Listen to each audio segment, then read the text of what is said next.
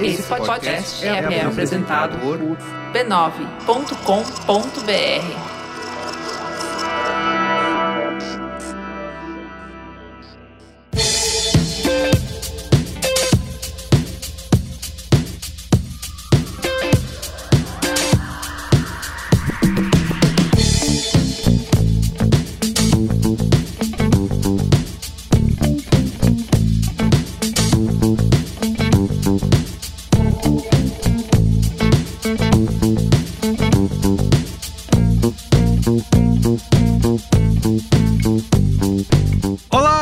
Carlos Merigo, esse é o Braincast número 503. Estou aqui com Ale Maron. E aí, Ale, como vai? Olá, Braincasters! Olá, Mendonça. E aí, Yoga? Olá, que tal?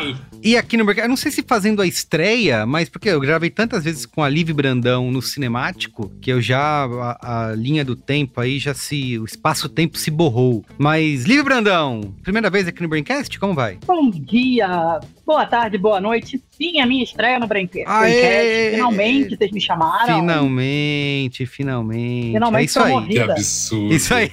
tem que despedir o RH. Tem que despedir o tem, RH tem. dessa empresa. Totalmente, totalmente. Não tem eu... plano de carreira nessa empresa. O nosso departamento de felicidade, como eu vi hoje que várias empresas estão criando cargo, né? Diretoria da Felicidade, vai entrar em contato com vocês aí para conversar sobre falta de Livre Brandão aqui no Braincast. Mas se quiser ouvir mais Livre Brandão, tem no Cinemático. Muito bem-vinda, Liv. Muito bem. Ó, Estamos reunidos aqui hoje porque acabou de acabar, né? Alguns dias aí no domingo anterior a que a gente tá fazendo essa gravação, a última temporada de Succession na HBO, que se transformou em mais um hit, né? Do canal. E a gente vai aproveitar justamente aí essa, essa oportunidade, essa desculpa para mergulhar nesse universo da HBO, que é uma das maiores e mais influentes marcas de conteúdo do mundo. E vamos tentar aqui descobrir e debater por que, que a HBO tem sido uma verdadeira fábrica de sucessos aí ao longo dos anos, né? Com várias séries aclamadas e amadas pelo público, como Game of Thrones, Sopranos, The Wire, enfim, tantas outras aí. O que é que faz da HBO tão especial, né? Como que eles conseguem de forma consistente criar conteúdo, séries aí que não apenas capturam a imaginação do público, mas também desafiam as convenções do que é possível na televisão e faz muita gente querer copiar, né? A gente tá vivendo aí uma era do streaming, mas a HBO continua aí com a sua qualidade e prestígio se mantendo lá no topo, né? Então, enfim, vamos discutir aí um pouco dessa história da HBO, a abordagem única que eles têm para criação de conteúdo. Infelizmente, a HBO não está pagando nenhum centavo pra gente aqui nesse programa. Vamos Pô, puxar. patrocina nós, cara. Patrocina nós. Vamos puxar o saco é, de graça, mas também trazer críticas, né? Quando for necessário, porque esse programa aqui não tem as costas quentes, não tem rabo preso com ninguém, tá? Então é isso que importa. E não tem departamento comercial também, né? Não meu tem, não tem, porque senão ele proibia. de graça. Não é exatamente. Estamos Não- fazendo isso de graça, de graça. meu Deus do céu. Como pode? Como pode? O cara fala, não, vocês estão loucos, Meu né? Deus do céu. Vamos criar aquele memezinho lá do, do advogado, né? Não se atreva. A gente tem que criar um do departamento comercial. É Cê- isso. cê é otário. Não, não. B- B9 é uma ONG, aliás. Isso, é um uma ONG. de, é um canal de comunicação e ONG. Isso, exatamente. Fazendo filantropia para grandes corporações de mídia. É Pra rico, a gente ajuda rico. Ótimo. é isso que a gente faz. Muito bem. Mas antes. Mas antes, ó, quero aqui convidar você a acessar podcasts.b9.com.br ou procurar por B9 no seu aplicativo favorito aí de podcasts. Temos vários programas, inclusive a segunda temporada do Primeiro Contato, que já está no ar, como falamos no Braincast anterior. Não deixe de ouvir um documento importante aí da história da internet e da tecnologia no Brasil. Siga arroba BraincastPod nas redes sociais, estamos em todas, tá? É Twitter, é TikTok, é Kuai, é Instagram. Tá no Blue Sky? Blue Sky não tá ainda porque não convidaram a gente, não convidaram, mas estamos lá, pedimos lá, tá em todo lugar, me- as mais relevantes, né? Estamos lá, então segue arroba Braincast Pod, isso é uma parte Mas da também nossa se audiência. tivesse lá no Blue Sky, ninguém ia saber mesmo, Merigo. Tem quase ninguém ia saber. ninguém ainda Tem quase ninguém. É isso aí.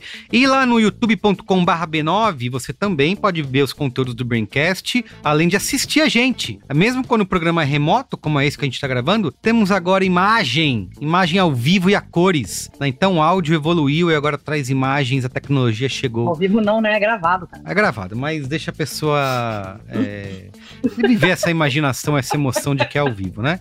Então, youtube.com.br B9, é, clica lá no sininho, segue, faz tudo, compartilha tudo, todas as coisas e assiste a gente. Por último, mas não menos importante, torne-se assinante do Braincast lá em b9.com.br barra assine, que você pode fazer parte da Braincasteria Gourmet, ter acesso ao conteúdo secreto, que é só para os apoiadores do Braincast, e conversar com a gente lá no nosso grupo fechado Personalité Orgânico Vegano no Telegram, tá? b9.com.br barra assine. É isso. Vamos pra pauta? Pauta!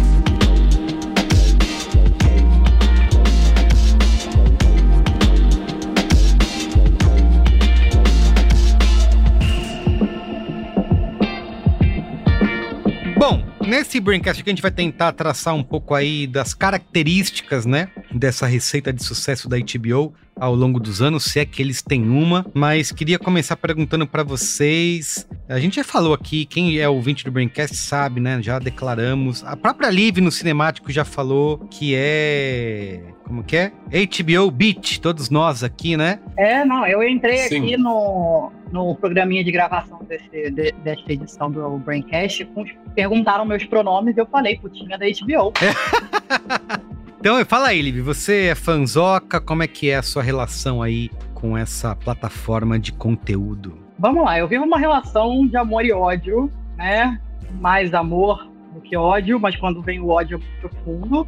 É muito amor pelo conteúdo, né? Eu acho que HBO é uma das poucas empresas que leva muito a sério o slogan, né? Não é TV, é HBO. Foi o player que levou a TV a outro patamar, né? Deu status é, é, equivalente ao que foi ao cinema antigamente a, a TV, então a culpa disso, graças a Deus, é da HBO, mas é uma coisa meio amor e ódio, porque, né, passei muita raiva no finado HBO Go, né, que bom que eu tenha. Nossa, Passo muita raiva no HBO Tinha até Max. esquecido desse período. Eu não esqueço, não.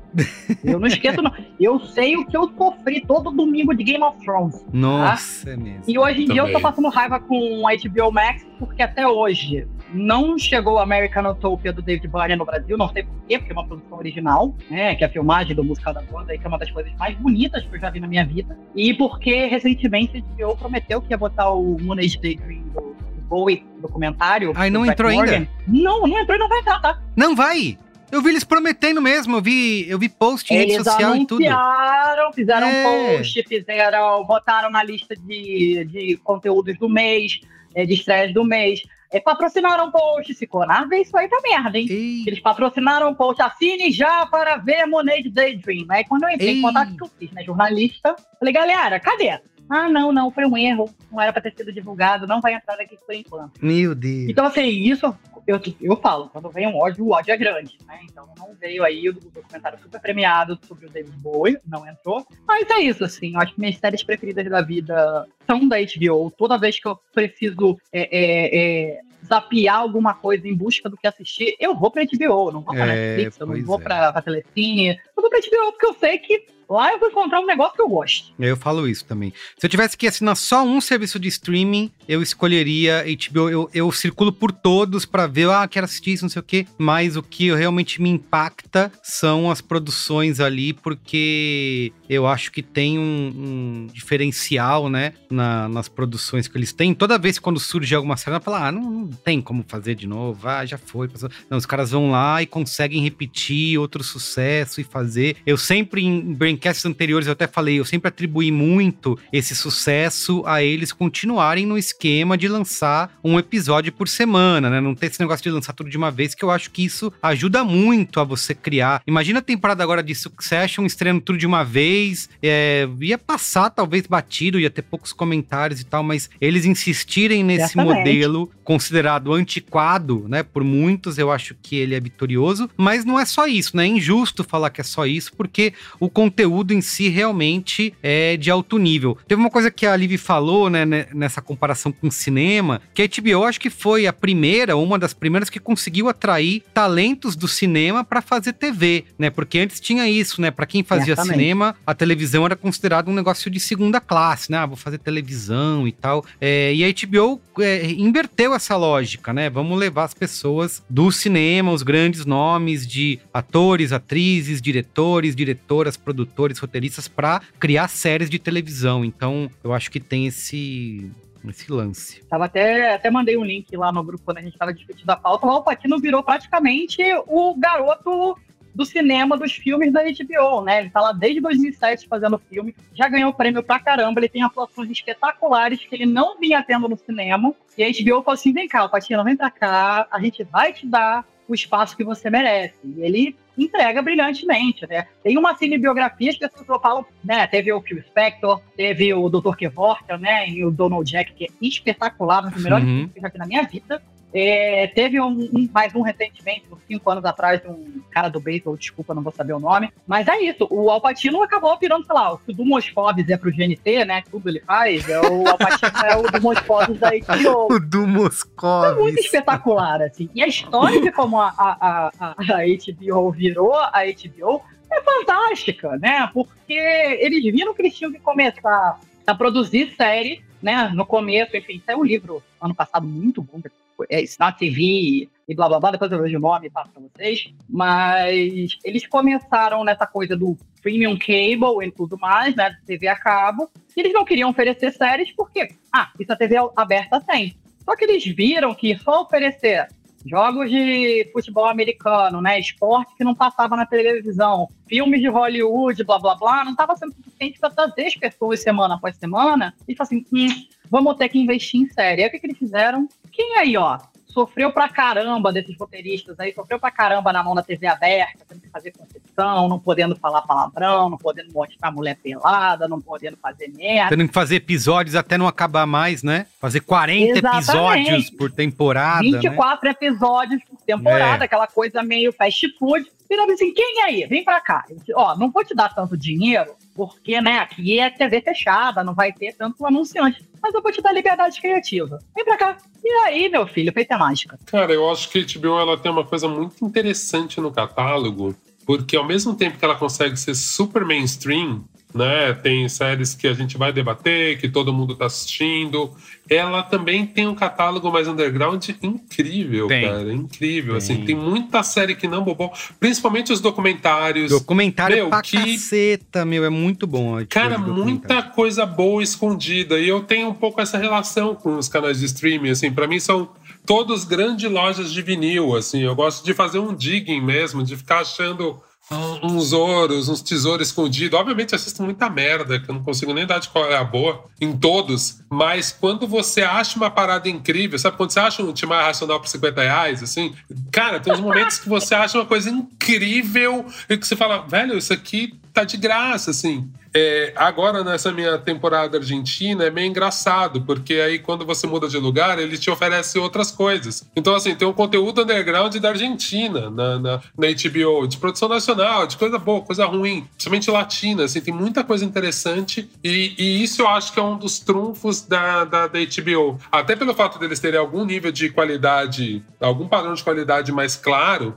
né? É isso, não tá focado na porra do algoritmo pra medir se, se a gente gosta, do que, que a gente gosta. Não, eu acho que é um cruzamento sério lá de, de resposta do público, de mídia, de crítica, é uma outra métrica. E aí você percebe que esse padrão, puta, foi passado pra tudo, assim. E aí eu acho que principalmente na questão de documentário, eu sinto que eles têm um lance de uma relevância de tipo assim, cara, a gente precisa falar desse assunto do momento. E foda-se, às vezes dá errado, tipo aquele do Michael Jackson é terrível. Mas eu acho muito legal deles estarem assim, mano, tá bombando esse assunto, vai, vai, ó, agora eu já tô vendo, já tá pulando pra mim documentário da Tina Turner.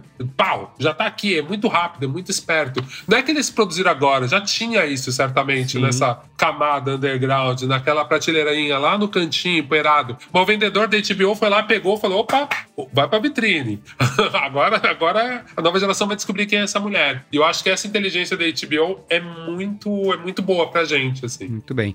Ale, você indicou aqui no, acho que num Braincast, ou s- citou num Braincast que a gente gravou, o livro aí que fala sobre essa evolução, a história da HBO, o Tinderbox, né? Conta aí pra gente essa sua relação com o canal e o que, que você descobriu aí tantos anos nessa indústria vital da TV. Tem, tem um negócio legal. A, a Liv falou aqui, na verdade são dois livros que saíram ano passado, porque ano passado eles fizeram 50 anos, tá? Hum. Então, Tinderbox é do mesmo cara que escreveu o livro do Saturday Night Live, da ESPN e tal, não sei o quê. E esse cara, ele é um especialista numa coisa. Ele é faz, o tipo, Andrew Miller, James Andrew Miller. Isso, isso. Ele faz 800 entrevistas e a especialidade dele é a história oral. Hum. Então o Tinderbox, ele é uma história oral, tá? Da, da HBO. Ele vai meio que fazendo uma coxa de retalhos de mil depoimentos, na verdade, 700 e tantos depoimentos. E ele vai contando a história, a, a, a odisseia, né? Da, da HBO e tal. Um livro grande e tal, tijolo mesmo. O outro é o é, It's Not TV, It's HBO, The Book, que é conta a história da HBO. Esse é mais fácil de ler, porque ele é um livro mais com mais cara de, de um romance, com arcos dramáticos e tal, e com uma pegada é, de New York mais, mais narrativa e tal. Então, assim, 50 anos ano passado, tá com 51 anos agora. É, é foda pensar nisso, assim, tipo, quando eu tava virando jornalista no final dos anos 90, é, eu peguei exatamente o ponto de inflexão que a Liv tá falando, né? A HBO, e só que ao mesmo tempo, assim, a gente aqui no Brasil, a gente não. A não ser que você morasse fora, a gente não viu a HBO de antes, tá? Porque essa HBO que a gente viu a nossa vida inteira, ela nasce de verdade, ela, ela, ela faz a. É, é, que é? A, é a lagarta que passa pela, pela coisinha lá, pelo túnelzinho lá e sai do outro lado uma borboleta, foi nos anos 90. Porque os anos 90 são uma década importantíssima, porque são a década da expansão do cabo Isso no mundo aí, todo. isso aí. Apareceu o canal de cabo pra cacete, explodiu a E aí, assim, todo mundo precisava de programação. A grande ascensão da televisão que a gente fala, atribui a todos esses caras, claro que eles é, investiram em qualidade, mas assim, tinha um ecossistema acontecendo de uma explosão, de uma necessidade de conteúdo, todo mundo indo para todo quanto é lugar do mundo, precisando, precisando de, de, de conteúdo, e aí a grana para trazer os maiores talentos estava lá. Né? Então, se você estava produzindo um negócio legal, porque assim, né, todo ator faz isso, né? Tem altos e baixos, aí de repente pega uma fase difícil, não sei o quê. Então virou uma alternativa para bons atores que às vezes não estavam conseguindo fazer projeto e tal. E aí, é, nessa explosão, e aí com uma mudança de CEO e tal, o cara que era o diretor criativo da HBO, ele resolve que ele assim, cara, vamos fazer seriado. Eles, eles tinham uma, uma política de não investir em seriado antes. Era caro, era complicado, é difícil fazer. Como é que a gente vai concorrer com as networks que eram quem realmente fazia seriado? Por quê? Porque antes, né? O, o nome HBO, Home Box Office, Sim. não é, não é casual. Ele era o quê? Qual era, qual era o conceito da HBO? E é, é bom lembrar o seguinte, né? A HBO basicamente ajudou a inventar a TV a cabo, tá? Home Box Office. Cara, você. Onde, é- onde é que é box office? É, é a bilheteria, né? Quando eu vou a um jogo, a um show, ou vou ver um filme. Então eles traziam pra sua casa aquele entretenimento que você supostamente teria que pagar uma bilheteria pra assistir. Isso aí. E isso era especialmente importante quando você morava no interior, que era onde o, que era onde o cabo, as antenas chegavam, né? Porque qual era a jogada? Onde nasce essa história? As pessoas moravam, né, fora das grandes cidades, botavam as, as antenas parabólicas ou puxavam cabo para pegar as três grandes emissoras americanas. Aí alguém chegou e falou assim: "Pô, vou abrir uma, vou abrir um canal aqui para entrar nesse mercado, né? E é o seguinte, a pessoa paga uma grana, bota um decodificador lá e aí passa a pegar o meu sinal e eu já vou e eu vou na infra desses caras. E assim eu, eu, eu começo a ganhar uma grana. Basicamente, eles meio que inventaram a, a, a TV a cabo que- com, com tudo que veio depois. Aí eles vão surfando nessa ideia do filme e tal. Chega nos anos 80, entra os videocassete na história. A primeira grande crise da HBO acontece aí. Os, os, os videocassetes aparecem, as pessoas começam a poder alugar filme, fazer outras coisas e tal, não sei o quê. Eles começam a entrar em crise, aí os, os estúdios começam a, a brigar e querer, que- querer criar concorrentes, esse tipo de coisa começa a acontecer. Então, os anos 80 e 90 são os anos dessa, dessas reinvenções. E é legal porque, assim, quando você olha para isso, você vê que durante décadas a HBO era o paradigma que a Netflix foi, seguir depois. A Netflix foi enfrentando na evolução dela várias das dos dilemas, das questões que a HBO enfrentou em outras em outros momentos. E aí, é, não por acaso, a grande ambição do Reed Hastings era ser a próxima HBO. Ele sempre falava isso. Uhum. Eu quero ser a próxima HBO, eu quero ser a próxima HBO. Isso aí. Então essa essa construção toda, quer dizer, vai dar nesses anos 90 em que tinha dinheiro chegando, né? Isso tudo aconteceu assim, os, canais pagos e na segunda metade, que é quando a HBO realmente estoura, ela descobriu uma grande sacada, que era o seguinte, é um negócio chamado, vocês não, você jovem, nem sabe o que é isso mais, um negócio chamado DVD. Porque a HBO investiu naquela ideia de que eu lançava uma série, ela era super premium, todo mundo, nem todo mundo podia ver, nem todo mundo pagava HBO, não sei o que lá. Aí eu vendia a caixinha com os DVDs, as pessoas compravam os DVDs, ganhava mais uma grana, e, e, foi um grande negócio, né? Aí ela descobriu, pô, essas séries são boas e tal. Então o negócio, além de ser uma fonte de grana, era uma propaganda sensacional para a pessoa depois assinar a HBO. E eles surfaram nessa onda. E daí veio um monte de séries que são, assim, tipo, determinantes do que a gente chama de era de ouro da televisão, que veio logo depois. Esse seu relato, Ale, me lembra um período que, não, nem sei se a HBO fazia já conteúdo original, mas eu não conhecia, que era aquele período que a, chegou TV a cabo em casa e a gente falou, putz, vamos pagar mais para ter esse canal, esse HBO, porque, putz, ele tem os grandes filmes, né? E a HBO sempre teve esse lance de a grande estreia do sábado à noite, né? Então, acho que era O nove da noite. Cable, né? Que é chamado, né? É, ela acaba, então- mas ela acaba Isso. um pouquinho mais caro, um pouquinho mais foda. Mas exatamente, tinha que pagar mais pra ter esse cabo. E aí, cara, eu falei, não, vamos lá. tá, é, eu e minha mãe, que sempre fisurados por cinema, não, vamos assinar, vamos pagar. E a gente tinha esse compromisso. Todo sábado, 10 da noite, a gente tava lá na frente da TV pra assistir qualquer estreia da HBO, que não era um filme original, mas era sempre uma grande estreia, né? Era sempre algum filme com esse tom de prestígio que eles sempre quiseram trabalhar, né? Então tinha essa importância dessa época. É, e eles faziam filme. Eles fizeram filme. Eles sempre fizeram alguns filmes. Só que assim, quando eles fazem essa transição, porque qual era o problema deles, né?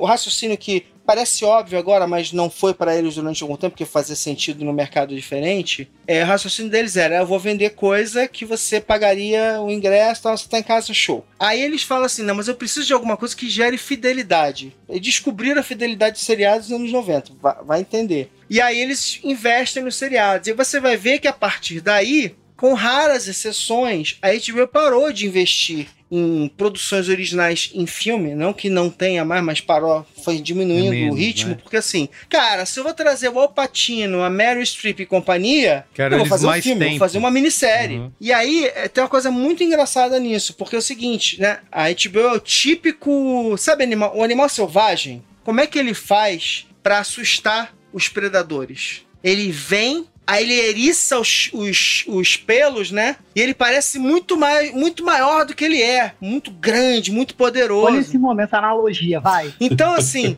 quando você olha, pensa assim, cara, a HBO é um canal. Um canal que compra programação original, e aí foi pegando principalmente programação original da Warner e tal, não sei o quê. E aí ela, e ela vai espaçando as séries que ela lança ao longo do ano. Parece que é muita coisa, mas se você olhar, Não é muito. qualquer. É, Todo mundo tem mais. Uhum. Então, assim, não é só que eles, que eles, poxa, eles se apegaram a essa estratégia. Não, não. A única maneira da HBO parecer maior do que ela é, é pegando uma série em 10 episódios e exibindo ela em 10 semanas, Uhum. né? Uhum. A Netflix tem uma, a Netflix tem um outro motivo para ter feito o que ela fez. A Netflix, ela veio, ela era uma locadora, ela descobriu na prática com o sistema dela de, de, de, de troca de discos e tal, ela descobriu o poder do DVD, que a coisa que as pessoas mais alugavam era DVD de série. E ela sacou que as pessoas alugavam DVD de série para fazer para fazer para fazer as maratonas. E quando a Netflix come... a Netflix chegou a lançar também série que saía semana a semana e tal, não sei o que. E ela faz isso hoje em dia geralmente com séries que não são, São só dela. dela, é. Tipo, o Better Call É. Saul da, com a MC. Então, é, é, Aí ela pegou e falou assim: eu vou fazer exatamente a jogada da maratona. E ela fez o investimento na maratona. Então, assim, os motivos vão aparecendo, assim. E a Netflix tem muito mais conteúdo do que a HBO Né? Então, assim, ela pode fazer isso. É, não, e a grande diferença entre um, um player que privilegia a qualidade e a quantidade, e o outro que quer botar quantidade para ter Isso coisa para todo mundo, né? É, é, esses dias eu estava até tentando explicar para minha mãe o que que era HBO, né? Eu falei, cara, você vai gostar, assiste esse streaming e tudo mais. Eu comecei a fazer umas analogias. Eu falei assim, cara, HBO é a Premier League. Sabe, os outros são Brasileirão, Campeonato Carioca, Copa do Brasil. HBO é Gucci, é Prada, é Chanel. Os outros são fast fashion, Zara, sei lá, qualquer coisa. Não é ruim, né? Mas assim, tem uma diferença muito grande entre as duas coisas, isso é óbvio, né? Então é mais ou menos. Isso não é ruim, é HBO. Muito bem. Tem esse negócio do foco na qualidade, né? Que a Liv falou, a- acima da quantidade. Acho que é uma coisa que eles também sempre se, se orgulharam e conseguem trabalhar essa produção de menos shows, mas investindo mais e nessa televisão que eles chamam é, de prestígio, né? Mas o que, que a gente consegue botar a mão no que, que é esse prestígio da HBO? A gente falou aqui um pouco de talentos, né? Que quais são os talentos envolvidos nessas obras, mas acho que tem, tem também, que é o talento de alto nível, né? Tudo mais, mas acho que tem também a questão de como eles trabalham os roteiros e as narrativas que eles escolhem, né? Tem histórias que são mais complexas, esse desenvolvimento de personagens, né? É, é, eles não têm receio de tratar de temas difíceis ou controversos, porque é isso. uma- acho que um dos grandes fatores da que a HBO sempre teve, sim, eles nunca trabalharam com publicidade, né? Era sem propaganda, então eles não precisam agradar né, nenhum tipo de anunciante. E ao mesmo tempo eles tinham esse trabalho de, ah, não é, é todo tipo de assinante que vai ter, não é uma TV aberta para todo mundo. Então, eu acho que esse investimento nessas tramas mais complexas, né, personagens que não são simplesmente, né, é, papelões ambulantes, né, que tem tridimensionalidade, eu acho que isso ajudou muito a HBO a conseguir a construir essa, car- essa característica e essa imagem de TV de prestígio, né? Acho que o próprio Sopranos é um dos grandes exemplos dessa era de ouro, nova era de ouro da TV, por conta de você ter uma história de máfia, de um personagem que era, é um anti-herói, um vilão, e eles conseguem trabalhar esse personagem fazendo com que você é, goste dele, né? E você fique numa situação de, putz, eu tô errado de estar gostando dele e tal. Então, essa complexidade acho que é uma coisa que poucas TVs, poucas séries é, e produções conseguiram emular. Não, e assim, a HBO, como o Olga disse mais cedo, a HBO não se baseia nessa coisa de dados, né? É, não tem essa coisa de fazer série pra todo mundo, não sei o quê. Cara, eles chegaram numa fórmula que funciona, que é justamente atrair grandes nomes, tanto na frente como atrás das câmeras, é, dar liberdade criativa e começar a, a- a tomar uns riscos, assim, tomar, é, é, tentar algumas coisas. HBO, né, quando nasceu, ela nasceu com uma carinha de canal masculino, né, para homens, porque achavam que a TV aberta era para as mulheres, então vamos fazer o oposto. Só que aí a Demi Moore estava fazendo um, um- um documentário, acho que se eu não me engano, era com a ABC, que é um canal aberto lá nos Estados Unidos, que era uma- um documentário sobre aborto, e era totalmente É. pro-choice, era totalmente pró-aborto, e a galera falou assim, ai não, mas não dá pra ser assim. E aí uma executiva da HBO falou assim, pô, a Demi Moore, bora, bora trazer ela pra cá. E foi um sucesso, foi um absurdo, um sucesso de audiência, e tava, né, vendo um dos, dos livros que o, que o Marol citou, em 10 semanas eles fecharam é, é, Sex and the City com Darren Star, que é um cara foda da TV aberta, e falou assim, cara, faz a série que você quer fazer. Vem pirar. E aí eles começaram a atirar para todos os lados. Sopranos é um troço absurdo, né? Um dos grandes marcos aí dessa nova era de ouro da TV, que tem Breaking Bad, Mad Men e tudo mais. É, The Wire, que é uma série que quando passou ninguém ligou, e hoje em dia é considerada uma das melhores Sim. da TV.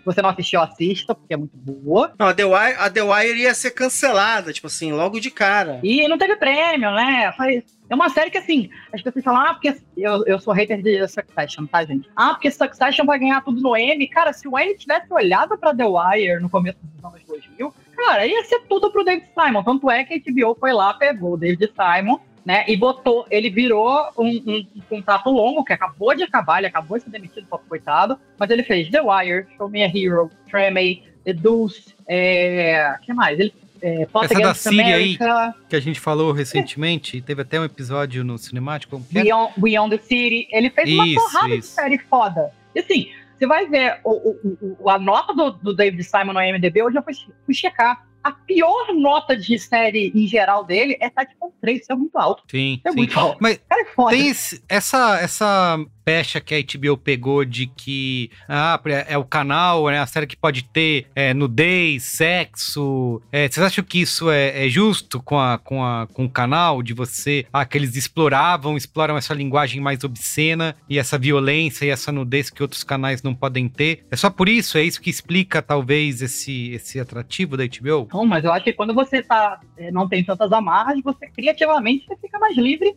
para viajar e criar o que for, né? Não precisa se preocupar com a dona de casa, não precisa se preocupar Isso. com o anunciante, não, você faz o que você quiser. casa. E aí, e eu acho que aí teve uma liberdade criativa grande. Mas o outro eu tava querendo falar, né? Pegando o gancho aí, quando eu falei de The Wire. Justamente, não, eu acho que dá pra juntar tudo, Olivia. Porque eu acho que uma das coisas muito inteligentes da, da, da HBO, e que eu acho que pouca gente acredita isso ao sucesso do The Wire, é que o The Wire ele foi abraçado pela comunidade preta americana que viu uma realidade ali. Por mais que hoje em dia a gente tenha uma visão quase de black exploitation, porque é ver preto sofrendo, tinha uma lógica de você falar assim, caralho, cara, eu tô me vendo nisso em alguma, de alguma forma. E, é, e são essas séries que você fala, cara, quando tem alguém dentro do canal que realmente está fazendo um trabalho de curadoria, de falar, meu, tem um valor aqui. E aí, quando eu fico analisando esse catálogo da HBO, que eu acho que eles exploram muito mal, tá? Mas quando eu fico avaliando o catálogo, principalmente o catálogo preto da HBO ou de gênero, né? Agora, assim, estão saindo coisas muito importantes. Tipo, sai aquela. Eu já até indiquei aqui, talvez eu reforce meu qual é a boa. Não tenho certeza se eu indiquei como qual é a boa, porque antes só tinha de forma ilegal no Brasil, agora tá bem traduzido. Há uma série que chama Randall Act of Flyness. Cara, é uma das séries mais malucas, incríveis, falando sobre essa questão racial. Nos Estados Unidos, em 2010, fez um sucesso aqui, ninguém falou. Mas mesmo lá fez um sucesso, mas assim, é um formato que você fala, irmão, não dava pra pôr isso em nenhum canal de televisão. Porque o que a Atlanta tá fazendo agora, essa série já fez um nível de provocação você fala, cara, isso é muito extremo. Isso é um tipo de humor que, assim, é muito nichado. É pra uma pessoa preta com muita informação, com muita bagagem, para entender. Assim, eu acho que uma pessoa branca que nunca sei lá, prestou atenção nessa questão racial, ela não consegue assistir, ela vai se sentir agredida. É, é um, é um tipo de humor que é muito extremo. Mas quando você fala com um monte de nicho, consegue o respeito de pessoas importantes dentro desse nicho, é óbvio que elas vão olhar pra você e falar: como é a HBO? Então, eu tenho essa série aqui. Pô, é só a HBO que tem coragem de lançar isso. E aí a peneira da HBO porque aí, falando do outro lado, trabalhando no audiovisual, você vê o nível de não que a HBO pode falar para as coisas que chegam lá, chegam coisas muito interessantes, que as pessoas falam, cara, nem vou apresentar isso pra Netflix, não vai passar, porque não tá dentro do PG 12, 10, sei lá que desgraça que os caras usam. Então eu entendo que tem isso, Merigo, sim, que eu acho que em algum momento teve uma exploração. Então, quer ver série com peitinho? HBO, vai ter um peitinho ali, tá garantido. Eu acho que tinha alguma questão Série nesse nível filme, que a gente né? entendia disso. Série, filme, sim, mas eu acho Nos que anos mesmo 80, tempo. nos anos 80, a HBO era o canal, principalmente nos anos 80 lá. Mas a HBO era o canal para você ver Porques, a versão sem censura das comédias, não sei o que lá. Era pra- Então, assim, era o lugar para isso. Era o lugar daquela, daquela leve nudez, assim. Que depois eles migraram isso pro Max. Max não é um serviço, o, o canal. Canal, o, Cinemax. É, Cinemax. o Cinemax e tal. Sim. Desculpa. Não, e, e o ponto que eu quero chegar, principalmente, óbvio, sem anacronismo, né? Você tá falando dos anos 80, gente. Desculpa, a gente tava vendo sushi em cima de corpo de mulher no SBT, sabe? Então, ah, ah, não, E na Globo. Era na. Globo, era na E É Globo. isso que eu tô falando. Aqui no, No Brasil era na. TV aberta. Nos Estados Unidos, os Estados Unidos sempre teve essa coisa meio louca, porque ao mesmo tempo que eles são pudico, eles têm umas putaria extrema. Então, também dentro disso tudo, sabe? Tipo assim, gente, o moralismo estadunidense aplicado em cima da gente, e agora com o passar do tempo, é isso. O que o Maron fala parece uma coisa, uau, absurdo, mas assim, a gente cresceu, né, vendo Trapalhões e vendo Mulher Gostosa na Praça Nossa. Então, né, tipo, tamo aí. Nessa, nessa origem da HBO, eu queria citar o caso que da. Até hoje eles não são considerados né, inovadores tecnológicos, ficaram por último aí para trás na era do streaming, mas lá no começo, né, eles foram o primeiro canal a fazer essa transição para transmissão via satélite, né, conseguindo alcançar assinantes em todo o país, lá nos Estados Unidos. E eles fizeram um, um acordo, né, que era isso, né? Se a HBO decidiu que ia ser um canal que ia dar acesso aos filmes de Hollywood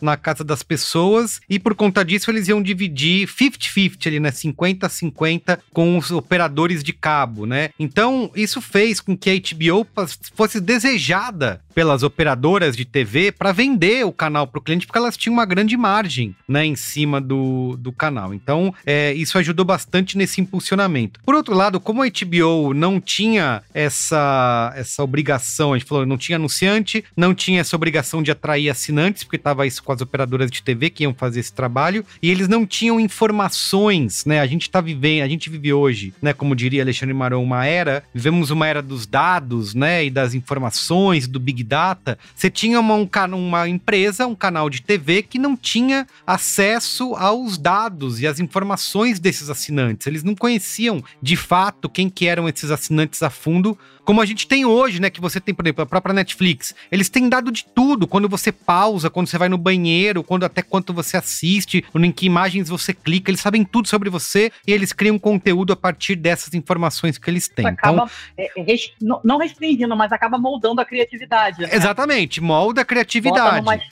Porque eles querem replicar aquelas coisas que eles já fizeram. É um, é um modelo, né? É um modelo de inteligência de dados que eles utilizam Sim. e são. tem lá o seu sucesso com isso, né? Não à toa é uma das maiores empresas mais valiosas do mundo hoje. Mas a HBO sempre trabalhou o contrário. Como eles não tinham dados, eles iam muito na base do instinto, né? Que é uma coisa que falta hoje, né? E da experiência prévia. Então você olhar um conteúdo, você não tem dado nenhum sobre ele, mas alguém fala, putz, eu acho que isso aqui vai dar bom, hein? Eu acho que isso aqui é legal. O próprio Game of Thrones, se a gente pegar, ele, é, ele é de um, de um gênero, né? De fantasia que é considerado um gênero que tradicionalmente não é bem sucedido na televisão. Então ele foi um risco para HBO quando eles resolveram botar aquela grana toda para produzir HBO de um, uma série de livros que nem pronta tava, nem até hoje não tá. E no fim das contas acabou se tornando aí um dos maiores fenômenos culturais, né? Mas ao mesmo tempo, né, Merigo? Ao mesmo tempo eu fico pensando, cara, se você tem alguém que segura no ramo do audiovisual, você fala, caralho, o Senhor dos Anéis deu dinheiro. Porra, por que Se não, botar né? dinheiro e fazer direito. Mas era filme, certo, né? Pô, mas era 10... filme, né? Não era uma série e tal. Sim, mas, assim... mas eu acho que essa é a inteligência, né? Você fala assim, cara, importa para quem tá vendo aquela história? Na verdade, assim, ainda mais vendo hoje em dia, né? Que a gente vê que várias séries são filmes que foram tentar vender como série, como filme, não, é, deu, certo, é. não deu certo, flatearam em quatro episódios, sabe? É, tipo... lembra lembrando, lembrando que Senhor dos Anéis era uma produção que veio pela New Line, New que era Line, né? Warner, né? que é dona da HBO. Isso, Que, é, que, enfim, era. Virou, foi, né? É, não é? Não. foi, é. Então, quando... assim, na verdade, assim, a, a, a HBO, de certa forma, ela escreveu a cartilha de como lidar com esses gêneros, né? Quer dizer, se você for olhar para a maneira como a HBO trata uh, esses, esse, essas atrações de gênero é, mais complicadas e tal, ela costuma entrar mais leve na primeira temporada. A primeira temporada sempre é mais misteriosa. Eles, eles, falam, eles falam mais ou sugerem mais do que mostram, né? E aí eles vão entregando aos poucos. Isso, é, assim, True Blood é um pouco diferente, assim, até True Blood é assim. True Blood, a primeira temporada, comparada com o que veio depois, é uma temporada leve, misteriosa e tal. Depois que você é um foi. dos melhores pilotos de televisão de todos os tempos, uhum. tá? É bom mesmo. De vez é em mesmo. quando eu reassisto e falo, cara, que piloto perfeito. Isso. Mas... Depois que você foi mordido pela, pela série. Olha. E, cara, acabou. Você. Porque se, você vai ver a segunda temporada do, do True Blood é quando os personagens vão mergulhar no mundo dos vampiros e dos outros monstros e não sei o que lá. O Game of Thrones, eles fazem, eles seguem essa, essa regra à risca. Tipo assim, a primeira temporada é profunda. É, assim, é engraçado, porque a primeira cena é uma cena de zumbi que vai dar, que vai dar em tudo que vem depois. Mas na verdade, você nem se toca daquilo, aquilo, aquilo é meio colocado em segundo plano, e você vai passar a temporada vendo um mundo onde parece que não tem magia, não tem nada. A coisa tá ali acontecendo, tudo parece meio crendice, não sei. Não, e aí, e aí do nada mata um protagonista, né? Não é qualquer não, canal que vai fazer. fazer não. Ah, e sim. terminam e termina com os, os, ovos abrindo e a mulher com dois dragões e tal. Então, assim, a maneira como a HBO que, faz essas coisas. Que pro Snoop Dogg é uma coisa documental. Não vamos esquecer desse meme. Grande momento. Não vamos esquecer desse meme. Do Snoop Dogg achava que a série era uma série medieval. Uma série quase Caralho, documental. A história era isso. Tinha dragões, afinal. Ele é muito perfeito. Maconha, ma- maconha tem que ser legalizado pra gente ter mais histórias como essa. Mas falando de background de série, vocês sabem qual é a história por trás de White Lotus? É sensacional, né? Conta aí. A- Não sei. começo da pandemia, todo mundo parando produção, todo mundo dedo no cu e gritaria. Porra, chegaram pro Mike White, que já tinha feito coisa pra ele, e falaram assim, cara, tu consegue fazer uma série passada no Zoom? Ele, porra, série passada no Zoom ia ser meio deprimente, né?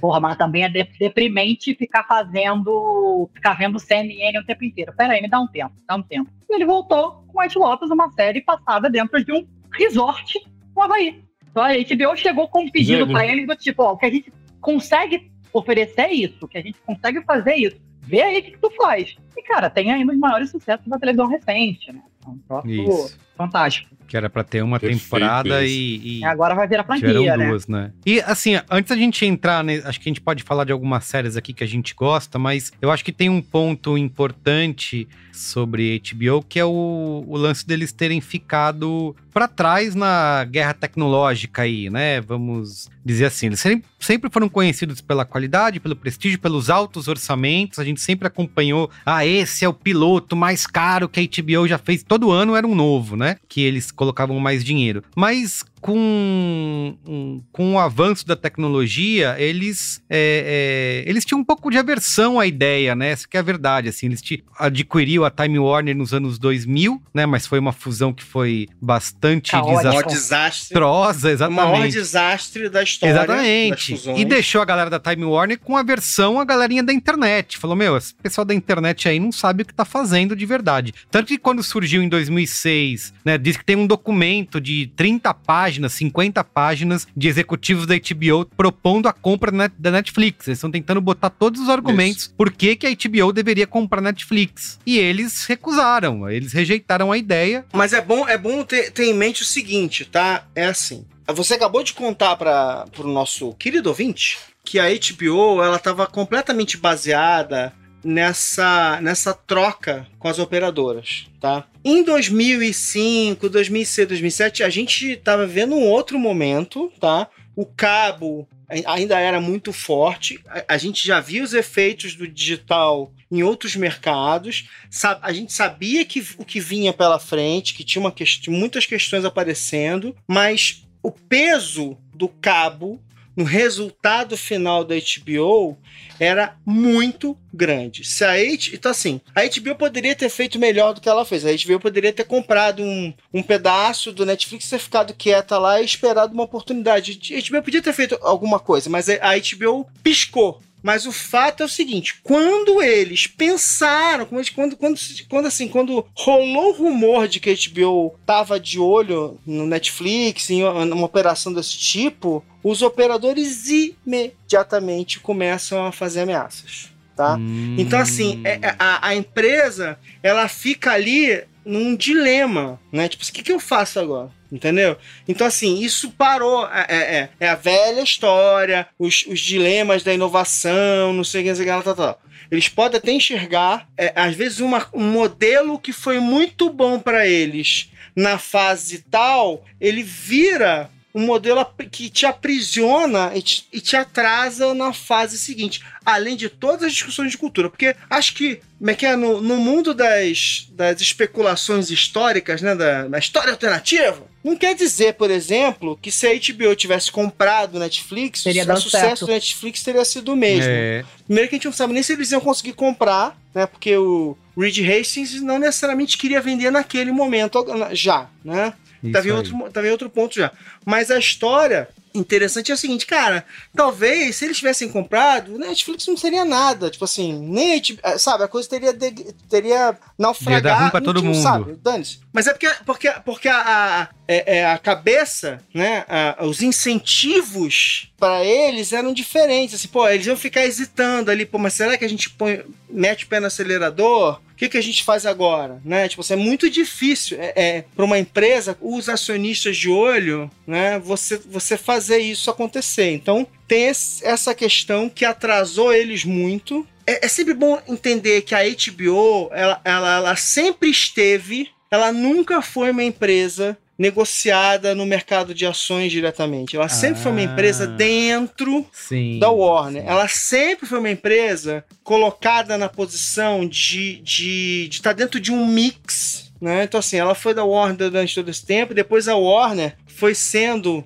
engolida por tubarões até a gente chegar à situação dos últimos anos. Então isso, isso foi se tornando um problema subsequente ali, né? Porque, porque a, a, a questão que a gente está enfrentando agora, quer dizer, a gente, que esse mercado está enfrentando agora, é outra, é uma discussão mega complexa, porque o Netflix estabeleceu um padrão, desenhou, escreveu as regras desse capítulo da história, quem escreveu as regras foi o Netflix. E aí todos os gigantes foram entrar e tentar derrotar o Netflix no jogo dele. Alguns foram mais hábeis, outros não. Mas o fato é que a gente está vendo ali agora, né? Estamos vendo o Disney. A Disney comprou a Fox para formar uma biblioteca mais forte, mais diversificada. Uma das discussões é assim: será que a Disney não devia ter comprado a Warner, por exemplo? Tipo, se a Disney tivesse comprado a Warner, talvez a história fosse outra. Então a gente está vendo essas, essas empresas tentando se, se, se reorganizar, porque essa briga do streaming, quando acaba a fase em que tem investidor botando dinheiro porque, porque quer que você cresça a todo custo, a conta é difícil de Isso, fechar, gente. é. tipo, é fecha. fato. Uhum. Entendeu? Mas queria trazer essa configuração atual, né? Que a Warner Media é dona da HBO, teve uma fusão com a Discovery, né? Inclusive por isso que teve toda essa confusão que você tinha HBO, HBO Max, agora vai virar só Max, porque era sempre confuso, né? O que, que era original HBO, o que, que era original HBO Max, então eles decidiram é, mudar esse nome.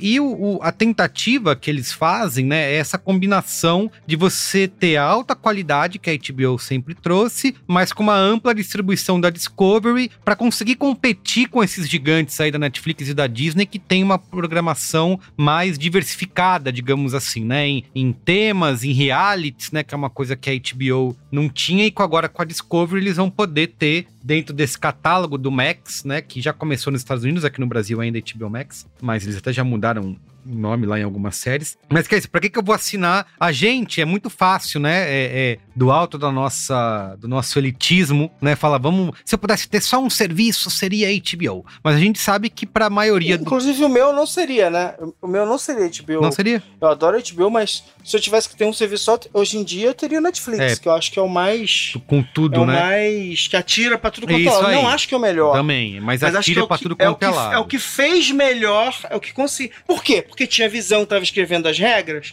São os caras que entenderam o que.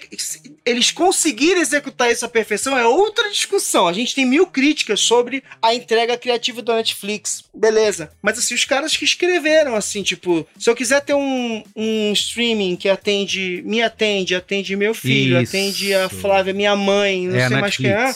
E tecnologicamente falando, né? Tá em funcionar em tudo quanto é lugar, tem a melhor plataforma, né? Isso, é, isso é verdade, assim, você, é, é, eu falo isso, né? O, o que eu teria é o HBO, porque acho que é o que eu mais consumo, mas uh, diante da situação, não, você só pode assinar um, você tem, nem, eu ia falar 30 reais, né? Nem é, nem é mais, né? Eles aumentam tanto É o preço que já tá mais caro. Mas ah, o seu orçamento familiar é, é, é esse, para você assinar um serviço. E se eu pudesse assinar dois, ainda assim não botaria HBO. Aqui no Brasil eu colocaria Globoplay como meu segundo serviço. Homem popular. olha Não assinaria. Adoro HBO. É. Mas é que um você fala homem assim- popular, é um homem Não, popular. eu tô olhando.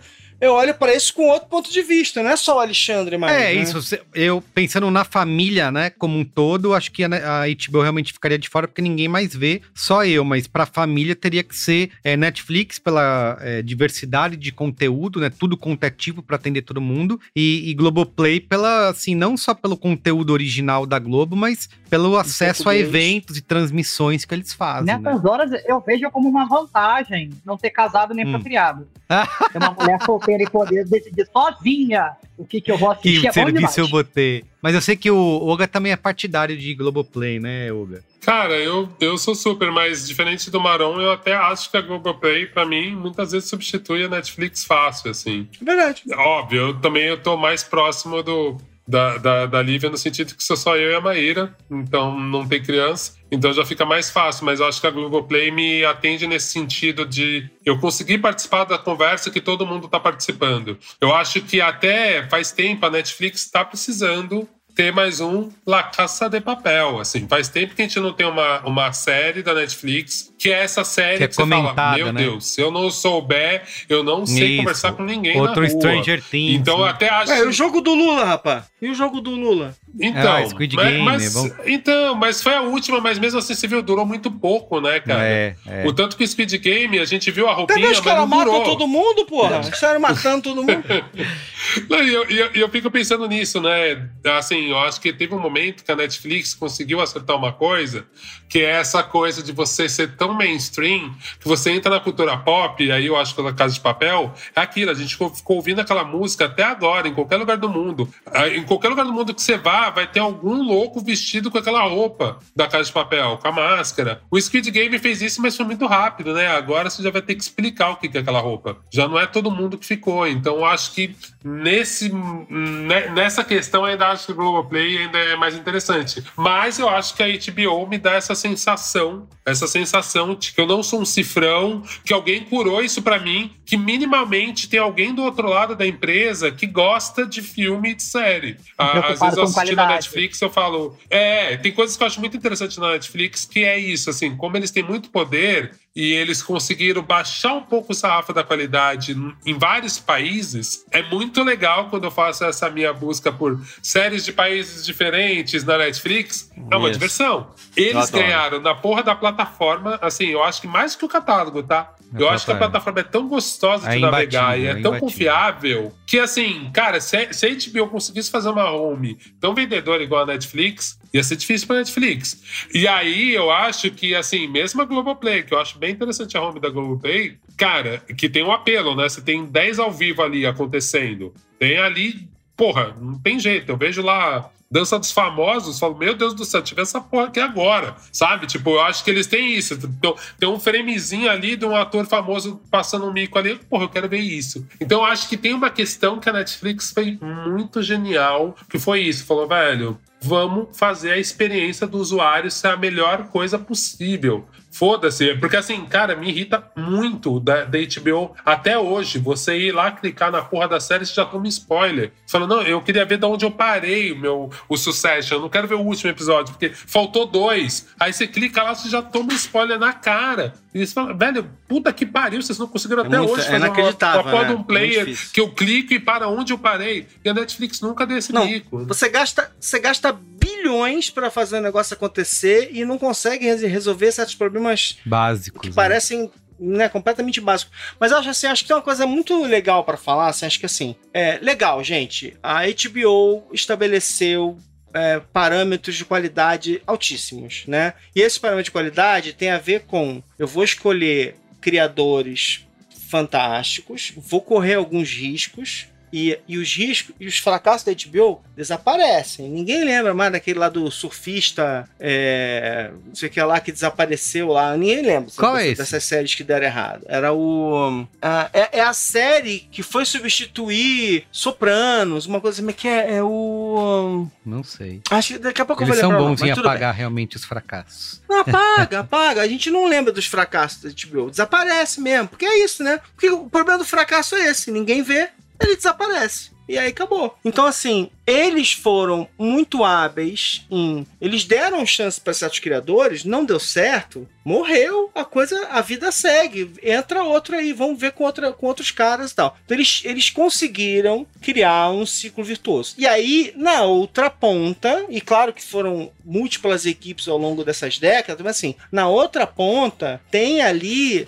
esse departamento de marketing que trabalha com uma estra... mu- tem muita estratégia nessa distribuição. Assim, tipo, Ah, é? a maneira como a HBO soube, sabe trabalhar, pelo menos em lugares mais, mais é, é, importantes, mercados importantes para ele, sabe trabalhar o marketing deles, divulgação e fazer as pessoas descobrirem que as séries existem, porque na verdade é muito engraçado. Se você sai, dá um passo atrás em quem não assiste HBO, as pessoas meio que nem sabem o que está acontecendo, né? A HBO tem, um- tem uma questão que assim, eu preciso que as pessoas saibam o que eu estou fazendo para que outras pessoas assinem Sim. ou que elas não ou que elas não cancelem a assinatura, né? Você fica naquele negócio, assim, tipo, ó, será que eu não deveria desassinar a HBO e só assinar de novo quando tiver House of Dragon Ah, daqui a não sei rolou isso. meses? Lembra com Game of Thrones, né, Ale? Rolou muito isso. Ah, agora pode cancelar a assinatura porque não tem mo- motivo. E tem alguns dados que mostram que isso não aconteceu. Obviamente, uma parcela cancelou, mas eles continuaram crescendo em assinantes Isso ao longo do, do tempo. Se você olhar agora, esse negócio que eu falei do, do animal que, né, aumenta, aumenta a pelagem para parecer maior do que é, na verdade,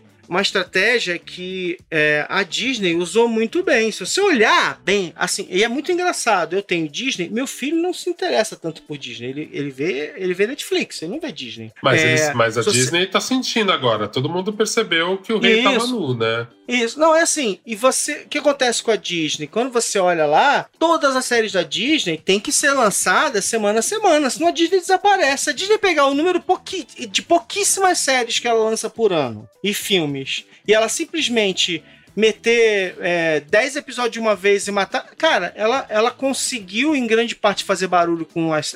Aliás, por exemplo, a terceira temporada do, do Mandalorian. Silêncio, assim, não é silêncio, claro que não é, pelo amor de Deus. Se você gosta de, de Star Wars mesmo, você viveu Mandalorian na terceira temporada, então não sei o quê. Mas assim, não teve um, um décimo do impacto da, da segunda temporada. Tipo, essa segunda temporada as pessoas falavam de Mandalorian loucamente o tempo todo. Se o Twitter tava. Bom, se bem que o Twitter acabou, né? Então tudo bem. Mas as, as redes sociais estavam tomadas por isso e tal. Então, assim, é, essa coisa de jogar as séries ao longo de, de várias semanas e tal, é, é uma estratégia importante também para você é, ocupar, para você manter a discussão durante algum tempo e tal, não sei o quê. O Netflix estava em outra piração. O Netflix estava numa assim, cara, eu preciso que as pessoas saibam que eu tô lançando coisa o tempo todo. Toda semana. Cara, o Netflix tem lançamento ao longo da semana. Tô- Assim, acho que tem três ou quatro dias por semana que tem, que tem Coisa produto nova. novo caindo na grade. É um negócio inacreditável. Se você olhar, quando você olha aquele assim, tipo, próximos lançamentos, e você prestar atenção nos dias, você vê que assim, ao longo da semana seguinte, assim, dia sim, dia não, tem lançamento na, na, na grade do Netflix, cara. Coisa nova chegando o tempo todo. É um, é um, é um ritmo muito difícil de bater. E, de novo, estão ferrados ali. Então, assim, eu acho que tem uma questão agora que é assim: o desafio desses caras é você saber que eles existem, saber que eles têm coisa foda e você se dispor a pagar por aquilo. É, é, um, é um mega E desafio. continuar O pagando. segundo né? desafio é assim: essa gente sobreviver a próxima década. Eu não sei.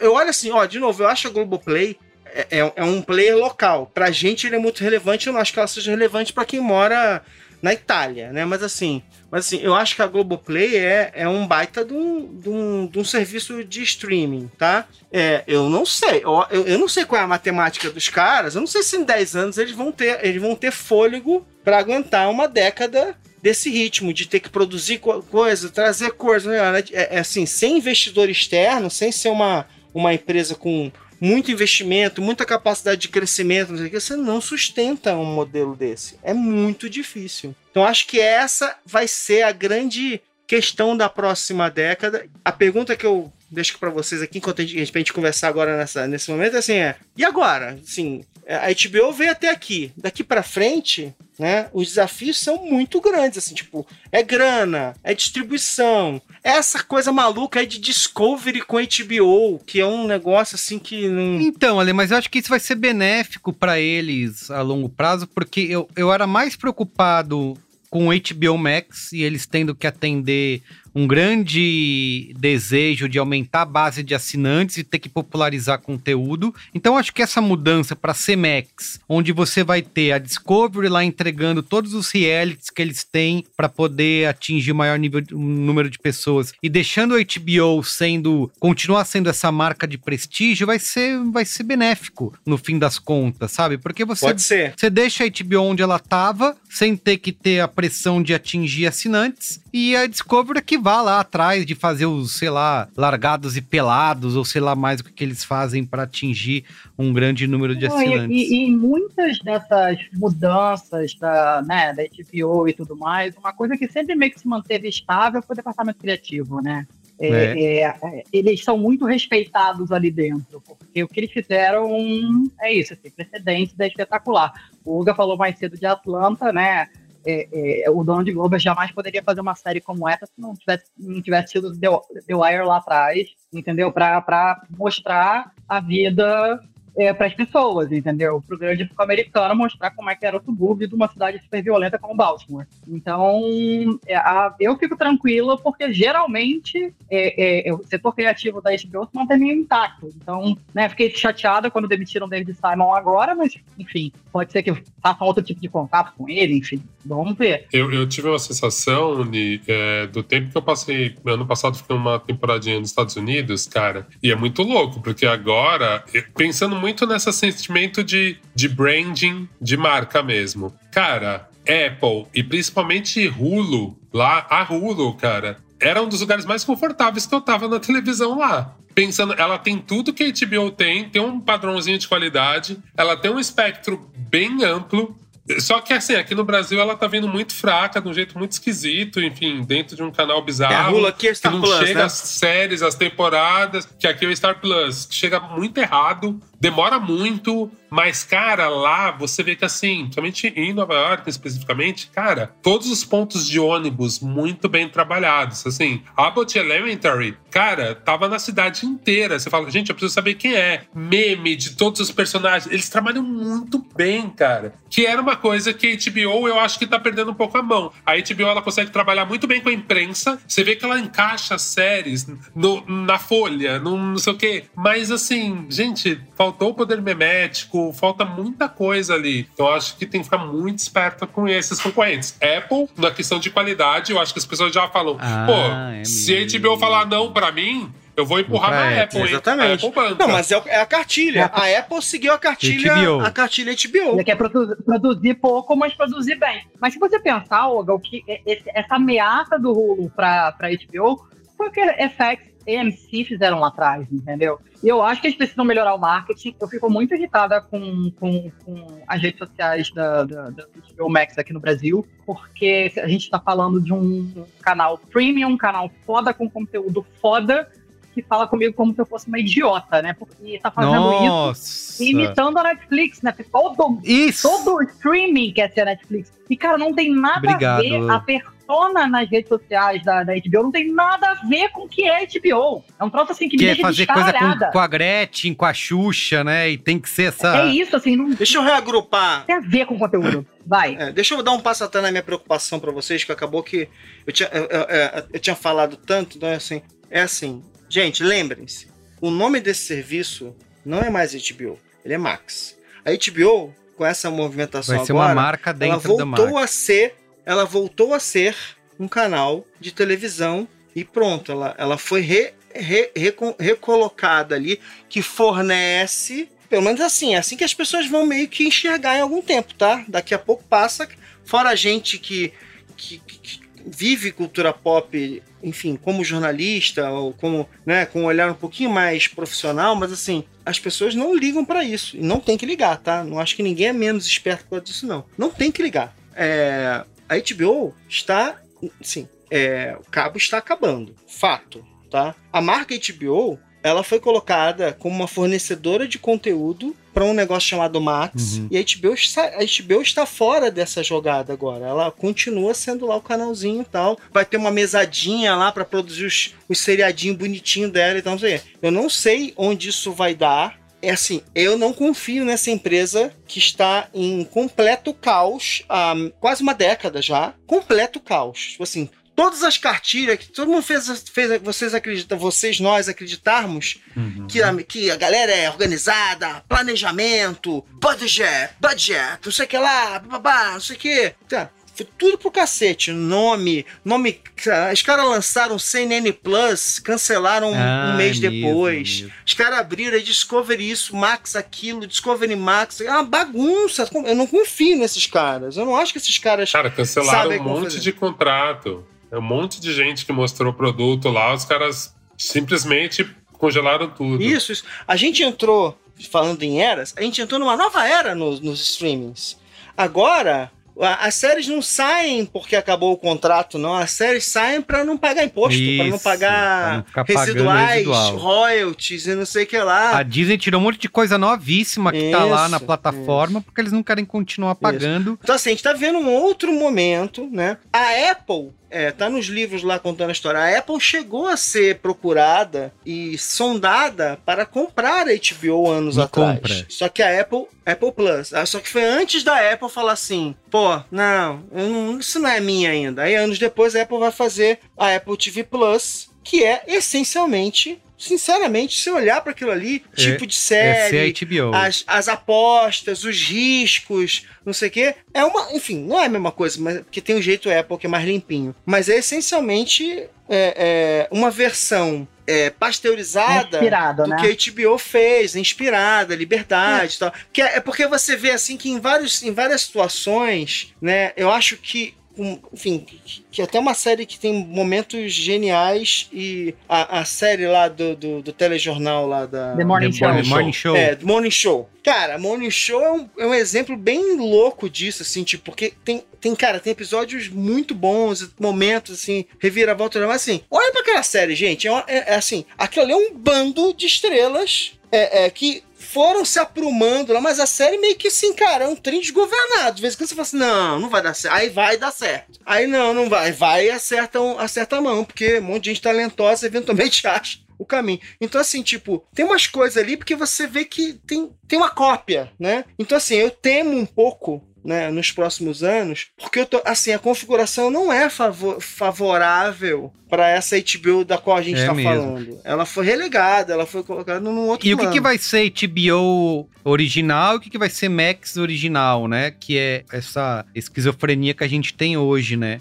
Não dá pra saber o que, que é um é- que marca, por exemplo, esse amor e morte aí, que, tá, que talvez seja uma coisa que tá ali fazendo um sucesso. O que, que ele. Não é HBO, é Max original, original, né? Enfim. É, gente, assim, eu até acho, de uma forma grosseira, porque vamos lá, eles assumiram tudo, aí já subdividiu, aí, por exemplo, a, a DC, que é da Warner há um bilhão de anos, a DC virou um subestúdio lá dentro, botou lá o James Gunn, não sei o que lá. Então, assim, eles estão reorganizando, talvez daí saia uma coisa que vá funcionar e tal, não sei o que. É, de, assim, de uma forma grosseira, por exemplo, talvez a gente vai ver uma situação em que, assim, cara, o que for drama, ficção, não sei o que, vai sempre vir da HBO. E o que for reality de algum de, de vários tipos, vai vir do Discovery, porque nem, nem necessariamente documentário, né? Porque o Discovery, assim, pensa nisso, gente. O Discovery é o KFC, é, o- é o, é o Kentucky Fried Chicken, é o KFC do documentário. Sabe aquela coisa? Você vai comer o KFC, você não sabe se aquilo é galinha mesmo. Fala a verdade. É um negócio ali, é uma coisa meio assim estranha, que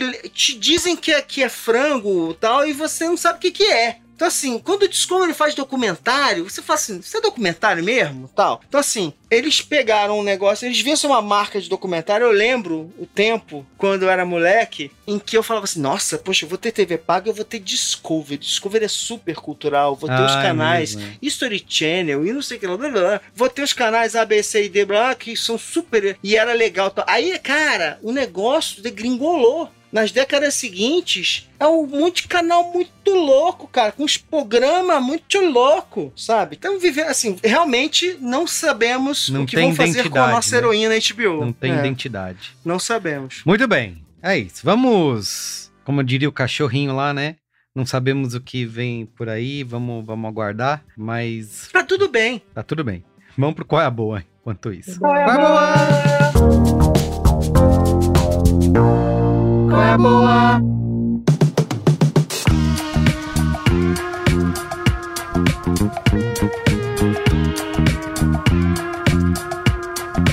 Meu qual é a boa? É o seguinte, é A Diplomata. Eu adorei essa série, tá? Primeiro que eu adoro é, a Felicity, tá? Felicity Forever. Felicity com cabelo curto, Felicity com cabelo encaracolado, Felicity com cabelo com peruca, Felicity com... Não interessa. Fe- Felicity, ela é incrível e ela tá ótima nessa série. Assim, é, o, a, é a, a montagem, né? A, a- a montagem dessa história é assim: é uma série que tem oito episódios, né? E que ela vai fazer uma coisa muito legal. que é assim: é, não interessa se é realista ou não é. O que importa é o seguinte: te fazer achar que a vida de um diplomata, de embaixador, pode se parecer com um thriller.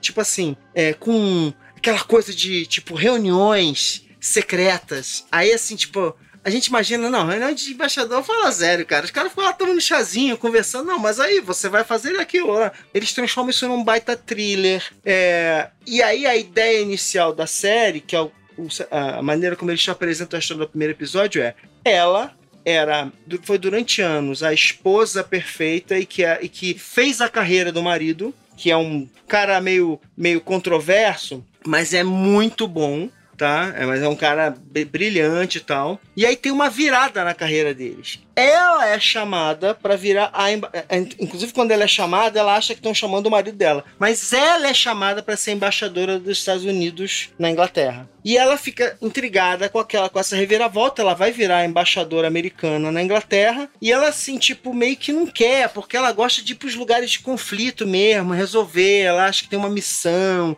e tal, tal, tal. E aí, a, a, quando ela chega lá, ela vai, ela vai descobrindo toda a teia política que levou ela para lá, quais são os verdadeiros objetivos é, do governo americano, né, que tem objetivos interessantíssimos, no caso dela para ela, que podem ser interessantíssimos, mas que o caminho para ela, ela conseguir chegar lá é super tortuoso. E aí, assim, cara, como é uma regra hoje em dia, essas séries têm elencos muito, muito bons, assim, invariavelmente, né? Então, assim, tipo, o elenco da série é, é absolutamente ótimo do início ao fim. É, tem a Carrie Russell, que todo mundo conhece há um bilhão de anos e tal, é feliz, não sei o quê. Beleza. O Rufus Sewell, que aliás é, é inglês, né? Ele tá de americano nessa história uhum. e você fala assim, não, ele, ele é americano, né, tal. Aí, beleza. Aí tem tem uma coisa muito engraçada, porque o primeiro-ministro na série é o Rory Kinnear. Ele é o primeiro-ministro inglês. Só tem um detalhe, e eu acho que eles fizeram, sinceramente, não dá pra imaginar que eles fizeram no Netflix fizeram de sacanagem. Que é o primeiro episódio do Black Mirror, meu, muito Black Mirror. O primeiro episódio do Black Mirror, lembra? É o primeiro-ministro inglês sendo obrigado, porque sequestram lá, não sei o que, é, a transar com um porco ao vivo na televisão. Vocês lembram disso? Lembro. É esse ator. Esse ator é o primeiro-ministro nesse episódio do Black Mirror e ele é o primeiro-ministro nessa série, né? Então assim, é, tem uma meta tem uma meta escolha, uma meta trama específica e tal, né? Aí você vai ter é, ator Sandor, que é o tipo, é o Stuart, que é o cara que é tipo o braço direito dela. Excelente, né? Cara, é assim, é muito bom, elenco ótimo, série ótima.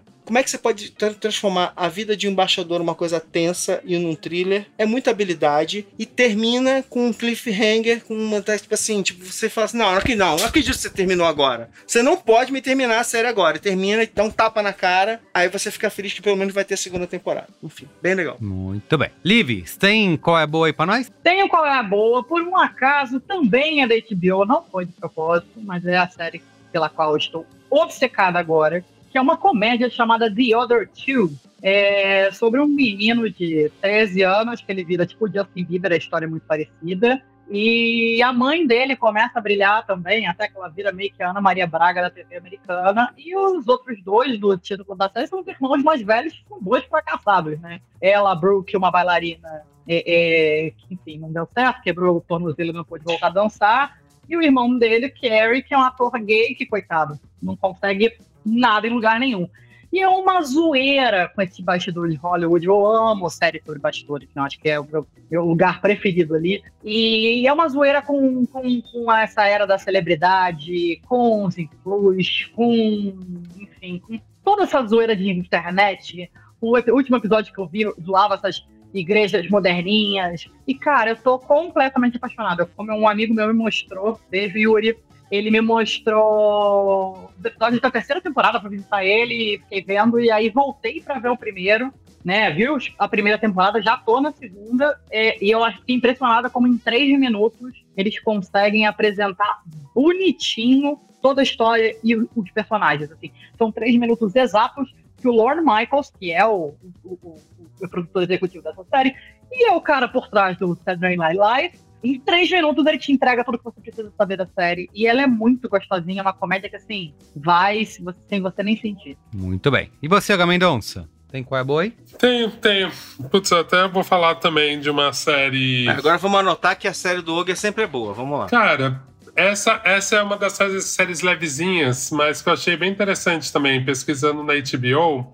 Eu não sei, ela não fez muito sucesso no Brasil, mas eu acho que ela tá meio escondida. Ela chama Tipo Isso. É uma série com uma artista, é, artista plástica, enfim, multiartista do Canadá, uma artista queer que chama Bilal Bake. Ela é uma artista muçulmana, queer, transfeminina. Eu tô falando todo esse monte de nome e essa coisa que parece muito complexa e muito distante, mas basicamente é um sitcom com essa personagem, com todas essas características, que tá meio na dúvida, ali perdida nos 20 e poucos, trabalha de babá numa casa. Cara, eu fico muito abismado quando você consegue transformar. Parecer fácil fazer um roteiro com esse tipo de personagem a atuação dessa artista ela não era matriz exatamente, ela faz uma atuação muito boa, muito leve. E eu acho isso muito legal, porque quando você vê todas essas discussões, séries com raça, sobre raça, sobre gêneros e blá blá blá, principalmente quando você vai apresentar um projeto desse, você vê todo mundo aqui com aquela aquele momento de tensão, pisando em ovos, como fala. E, cara, essa série ela consegue tratar esses temas de um jeito tão leve, tão simples, sabe? Porque é isso também, né? Não, eu, eu adoro séries que são mais complexas e consegue e que não trata a gente como idiota, né? Mas ao mesmo tempo é muito legal quando você vê uma coisa que eu acho que deveria ser, né? Esses grandes temas, essas outras vidas, elas tinham que estar, tá, esses personagens, esses corpos, tinham que estar tá em séries bobas também, em séries simples, em séries banais, sabe? E eu acho que, puta, é, é muito legal ver que a HBO também tem espaço para isso e, e conseguir executar tão bem. Então, tipo, isso é a série. E eu já citei aqui, mas eu acho que vale a pena dar o a boa. Eu acho que para todo mundo que gostou desses temas, aqui no Braincast a gente sempre fala, enfim, sobre essa movimentação da indústria, mas não é semanalmente, né? Então a gente vai pegando esses momentos que, que viram um zeitgeist que tá todo mundo discutindo e vai lá e pega e, e discute aqui. Mas tem um podcast que é o Falando de Nada, é, do Micharoca e da Aline Diniz, que eles discutem muito a indústria mesmo. Eu acho muito legal acompanhar. Eu adoro e eu acho que quem quer ficar sabendo dessas movimentações, quem saiu, quem foi para um lado, para o outro, eu acho que é um podcast bem legal para ouvir. Eles também têm vídeo. Agora não tem mais podcast, né, Merigo? Agora todo mundo virou vídeo mesmo. Tá todo mundo no Como YouTube, né? Beatriz Fioroto, revogado o direito de gravar feia. É isso, É isso, De pijama, deitaram na cama. Peraí. Não tem, não De pode. pijama eu já falei que eu tô. Mas é isso, gente. É, acho que minhas dicas maiores são essas. É, ah, aliás, nossa, lembrei agora. Tem a série Veneno, ainda nessa temática, na HBO, que é bem interessante. Uma série espanhola, também nessa temática queer e tal, que é uma série fodíssima, mas enfim. Depois fica para uma próxima. Muito É bem. isso, meus queridos. Muito bem, ó. as- que- o, o que, que eu vou dar de qual é a boa aqui? Eu não vou falar de Succession, né? Porque acabou de acabar e todo mundo assistiu. A gente já tinha falado aqui antes de ser modinha. Temos episódios do Cinemático. Escute lá no cinemático.b9.com.br. E é isso, a HBO que fazia, a única que fazia ter capacidade de domingo você já se preparar planejar e programar o seu domingo inteiro para assistir, para você estar liberado às 10 da noite, né? Para assistir. Succession foi a última que conseguimos fazer isso. Agora estou órfão aí de, de série aos domingos à noite. Mas o meu qual é a boa de verdade, eu já tava, eu já falei aqui várias coisas, né, de, de história, né, de da Babilônia, falei cara das civilizações, um outro can, o podcast, né, Fall of Civilizations, é, um outro que eu indiquei o canal no YouTube, um outro canal que eu queria indicar é o do museu British Museum, né, do Museu Britânico, que eles produzem um conteúdo muito legal explicando todo tipo de é, é, é, curiosidades históricas, coisas que eles têm dentro do museu ali de curadoria, né? Tem o Curators Corner dentro da galera que faz a curadoria dentro do museu. Inclusive, eles têm ali uma toda uma parte dedicada a mostrar o que, que eles encontraram e está sendo devolvidos, né, para os seus países de origem. Eles também, eles fazem as duas, eles fazem as duas coisas, tá? Eles fazem assim, não, isso aqui a gente preparou, encontrou e vai e tá indo pro seu de volta pro seu país. Se eles também têm essa parte de falar, não, isso aqui a gente achou e, e a gente tá preservando, né? A gente tá deixou aqui porque a gente sabe preservar, então vamos deixar aqui. Mas enfim, eles têm muito conteúdo legal lá dentro desse canal. Inclusive tem um cara que eu até vou abrir aqui o vídeo, é o Irving Finkel. Cara, esse cara, ele já apareceu até em, em, em documentário dos. Como que é? As alienígenas do passado. Mas ele, cara, é um cara muito é, divertido para explicar coisas e dar palestrinha e explicar como que, por exemplo, eu falei aqui de linguagem, né? De escrita cuneiforme. Tem todo um vídeo dele, dele fazendo uma palestra sobre escrita cuneiforme. Ele é super engraçado. É, tá no canal do British Museum e ele faz isso com outras várias coisas. Então, ele joga lá, além de explicar a escrita, ele vai pegar um jogo, o primeiro jogo de tabuleiro que tem notícia, ele vai jogar isso dentro do museu, do, do canal do Museu Britânico ali. Ele explica de maneira também, como eu falei, com um bom humor. É, parece um bruxo com a, com a sua barba é, branca, longa ali. Então, é, eu acho que é um canal que consegue trabalhar. Não é um canal de museu chato, né? Eles têm uma linguagem é, é bastante bem humorada e dinâmica para um canal de museu para explicar as coisas que eles têm ali. Então, o canal do British Museum, eu acho que é um, uma boa assinatura para você ter aí nos seus canais de YouTube. Grátis, né? Sem pagar, no caso. Então é isso. Não, peraí. Não, antes de encerrar,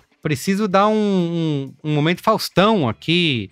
Não posso esquecer, Olha. né? É, estive no aniversário de Luiz e Gino, no karaokê, e encontrei o Vinícius, né? Nosso ouvinte, ele falou as palavras certas. Momento Faustão! Então, fica o um abraço aqui, recadinho, o Momento Faustão para o Vinícius, o um abraço. Valeu, hein, Vinícius? Pois é, Bem. em breve, o Momento Faustão será o que sobrou do Faustão, gente. Olha isso. Momento na, filho do Faustão. Na cultura pop. Pois é, pois é. Beijo, é. Será que vai ter que mudar? Será que vamos ter que dar outros nomes? Enfim. Cara, eu acho Aliás, vamos fazer um braincast sobre Nepo Babies? Olha aí. Putz. Gosta, hein? Fica a sugestão de pauta. Manda e-mail pra gente no braincast.b9.com.br. Você não, Livre, você pode mandar o zap lá que a gente conversa. Mas você quiser... não me responde, pô! Ah, que isso! Olha só! Lavagem de roupa suja aqui ao vivo. Fica por aqui esse Braincast. Acabou, gente. Vamos ter que acabar porque vamos ter que resolver isso aqui fora do ar. beijo, gente. Valeu. Tchau. Beijos. Tchau. Beijos. Müzik